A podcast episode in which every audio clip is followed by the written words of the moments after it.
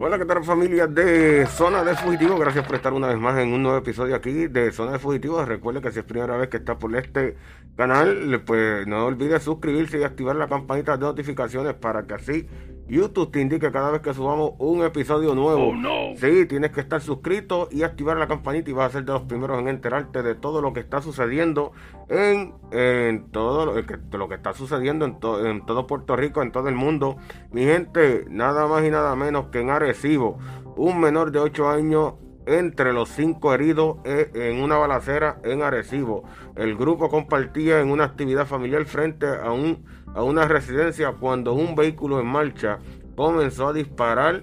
eh, los, eh, los hechos murió un hombre de 29 años y según la información dice aquí, un menor de 8 años se encontraba entre los cinco personas que resultaron heridos en la noche de ayer sábado, o sea, ayer día de Navidad se formó esta balacera y eh, en medio de una balacera que murió un hombre en Arecibo. A eso de las 8 y 32 pm cuando varias personas compartían en una actividad familiar frente a una residencia en la urbanización eh, Universal Garden, eh, un vehículo en marcha comenzó a disparar hacia el grupo, informó la policía. La persona que murió fue identificada como Jean Carlos Castillo Pérez, alias Yankee, de 29 años.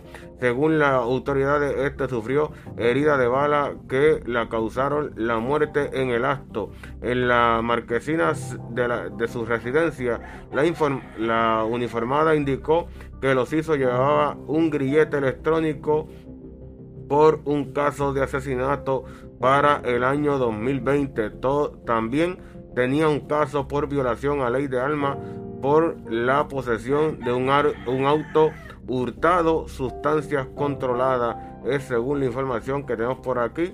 Dice, eh, entre las otras víctimas, entre las otras personas heridas se encontraba un hombre de 56 años, su hijo de 29 y su esposa de 26.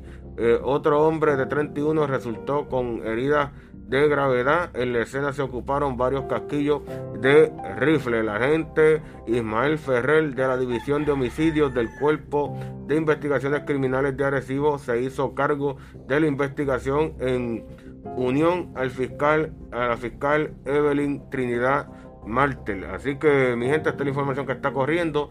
Triste eh, y lamentable esto ocurriendo en estas navidades. Así está Puerto Rico, Puerto Rico, tierra de nadie. Así que sin más nada que decirle, nosotros despedimos y nos escuchamos en el próximo episodio de Zona de Fugitivo.